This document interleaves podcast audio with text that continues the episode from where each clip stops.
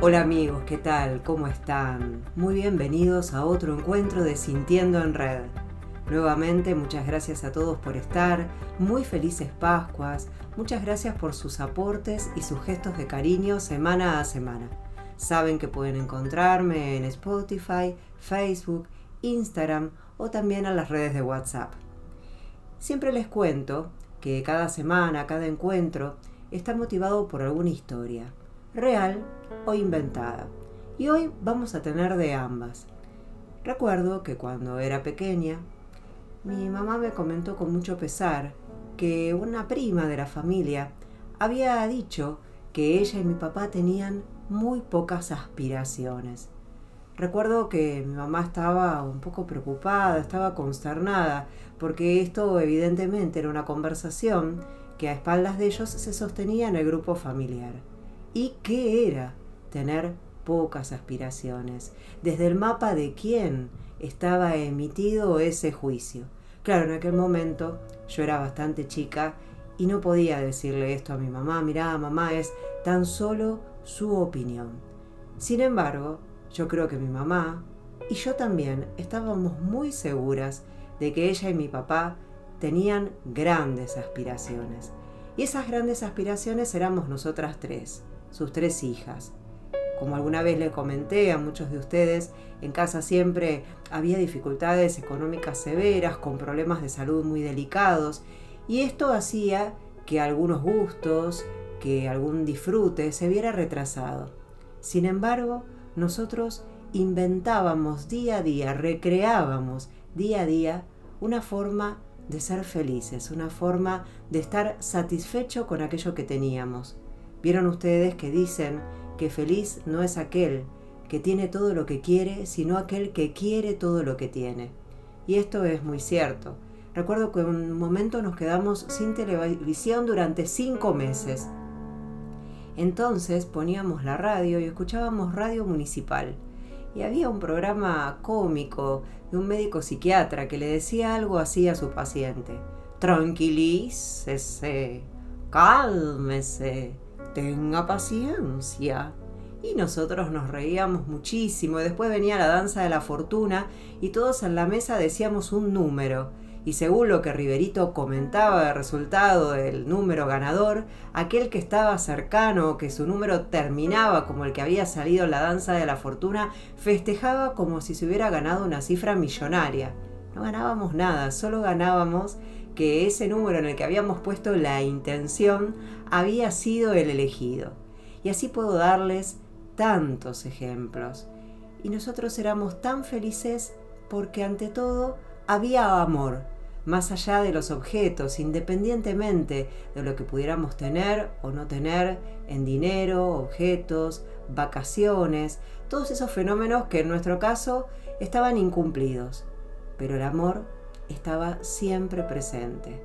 Y la palabra amor quiere decir falta de muerte, porque viene de amortis. Donde hay amor, no hay muerte. No solo no hay muerte física, no hay muerte del espíritu, no hay muerte de las ganas, de la vocación, de los deseos, de la pasión. Y todo eso estaba presente en todos nosotros.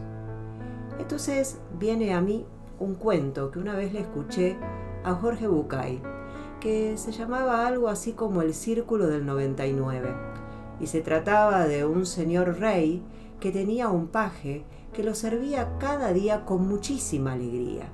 Siempre tenía una sonrisa en la cara, siempre estaba bien dispuesto para ayudarlo y para hacer lo que el rey le pedía con mucho agrado, con mucha amabilidad. El rey estaba casi fastidiado, pensando cómo este hombre con tan poco podía ser tan feliz. Entonces un día lo llamó y le dijo, pero ¿cómo puede ser que seas tan feliz? Si no tienes nada, eres tan pobre no, señor rey, ¿cómo, ¿cómo yo no voy a ser feliz? Si tengo trabajo, tengo una familia, nos alimentamos de los restos que quedan de palacio y nos traen esas comidas tan sabrosas a nosotros y las podemos degustar. Tenemos ropa, todas esas ropas ya gastadas o viejas que ustedes no necesitan, pero que las tenemos nosotros y la pueden usar mi esposa, mis hijos y yo. Tengo un dinero, para poder movilizarme. Estamos sanos, pero ¿qué más puedo querer? El señor rey realmente no confiaba en esto que el paje le decía, no podía comprenderlo y hacía todo lo posible para que día a día él tuviera alguna oportunidad de sentirse o mostrarse incómodo. Y esto no sucedía. Entonces llamó a su consejero y le dijo, ¿cómo puede ser que él sea tan feliz teniendo tan poco? Entonces el consejero le dijo, momento, hay una manera que este hombre sea infeliz.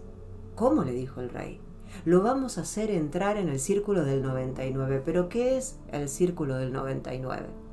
Entonces, en silencio, el consejero actuó. Preparó 10 pilas de monedas. Cada pila de monedas de oro estaba constituida por 10 monedas, salvo una de las pilas que tenía 9 monedas. Por lo tanto, eran 99 monedas de oro las dejó en un saco en la puerta de la casa del paje. Esa noche el paje vio algunos movimientos afuera y cuando salió solo se encontró una bolsa de cuero abandonada con 99 monedas de oro en su interior.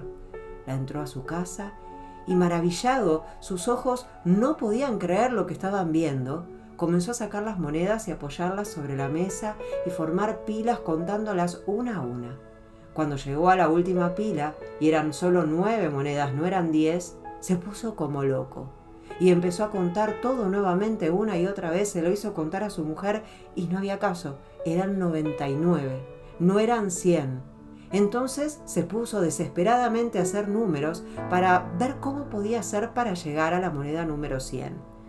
Los cálculos le daban que debía trabajar día y noche durante siete años que su esposa también iba a tener que trabajar y por supuesto iban a tener que dejar a sus hijos solos, que probablemente lo que podría hacer es comer menos y llevar los restos de comida al pueblo y que la gente del pueblo se los comprara, y que tenían demasiada ropa de esta que les regalaban en el palacio, por lo tanto podía entregarla también.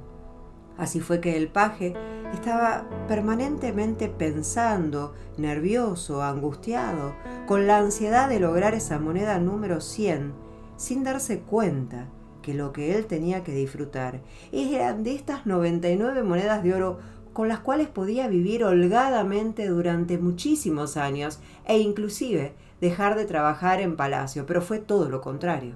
Cada vez trabajó más, cada vez descansó menos, cada vez disfrutó menos de su esposa y de sus hijos, y ella también trabajaba todo el día, por lo tanto a la noche cuando volvían los dos tan cansados, no podían disfrutar de su bien más preciado, que era su familia y el amor que entre ellos se tenían.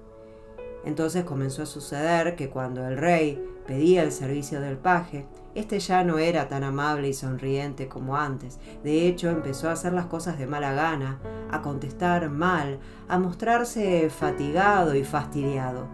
Bueno, el rey no quería que alguien así trabajara para él, y por lo tanto, un día decidió echarlo. Bueno, creo que la historia habla por sí sola. ¿Qué es? ¿Qué son pocas aspiraciones? ¿Qué es? ¿Qué son muchas aspiraciones? ¿Cuáles son altas? ¿Cuáles son bajas? Y así creo que mis padres no entraron en el círculo del 99. Ellos siguieron trabajando, siendo personas de bien, honestos, siempre tenían para ayudar al prójimo. En casa muchas veces había cosas que faltaban, pero sin embargo a ellos nunca les faltaba para ayudar a otro que tenía menos. Y eso nos enseñó a nosotras, a sus tres hijas. Hoy somos las tres profesionales. Hoy somos las tres tan unidas entre nosotras, nuestras familias, unidas a ellos. Siempre estamos para ellos, no solo nosotras, sus yernos, sus nietos. Y ellos fueron muy pacientes.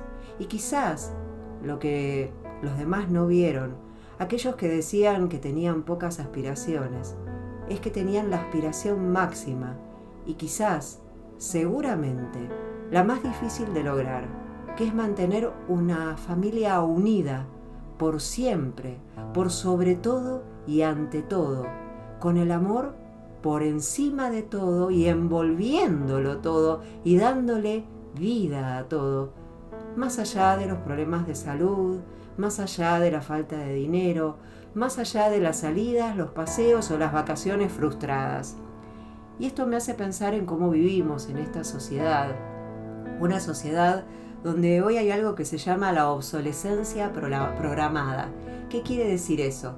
Que las cosas están preparadas para romperse, para envejecer, para fallar, para que nosotros necesitemos cada vez más y nunca sintamos que lo tenemos todo. Nunca nos sintamos felices con aquello que tenemos.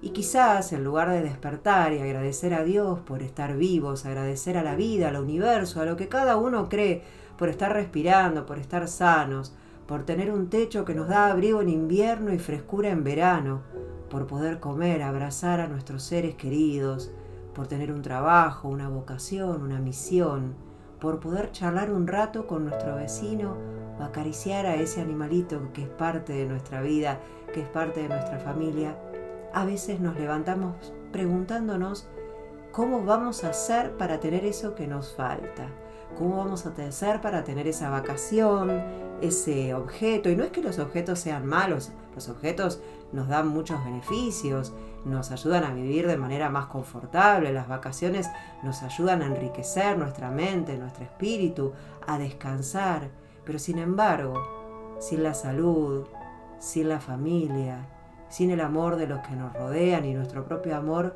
bueno, todo eso pasa a significar la nada misma. Y entonces las cosas son preparadas para envejecer rápidamente y para que en dos años ya este celular no sirva para el sistema y necesitemos otro celular o salga uno aún mejor. Y este mueble al poco tiempo que lo compramos y tanto esfuerzo que hicimos para tenerlo, sin embargo fíjate que ya se está despegando el enchapado y este utensilio de la cocina que compré al final no cumple la función que me prometieron o la cumplió por muy poco tiempo. Obviamente esto es un gran negocio para la industria y para los fabricantes. Y para nosotros, para nosotros no es ningún negocio. Para nosotros no es ninguna felicidad. Porque siempre estamos sintiendo que nos falta algo para ser felices. Y la felicidad es un estado.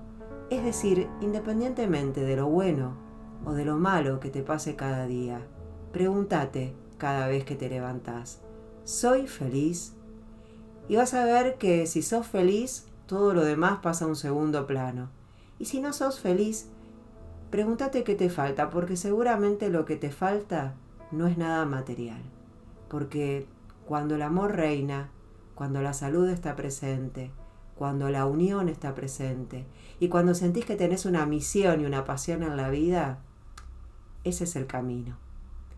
Los dejo pensando y nos encontramos la semana que viene para un nuevo Sintiendo en Red. Gracias por estar. Muy buena semana.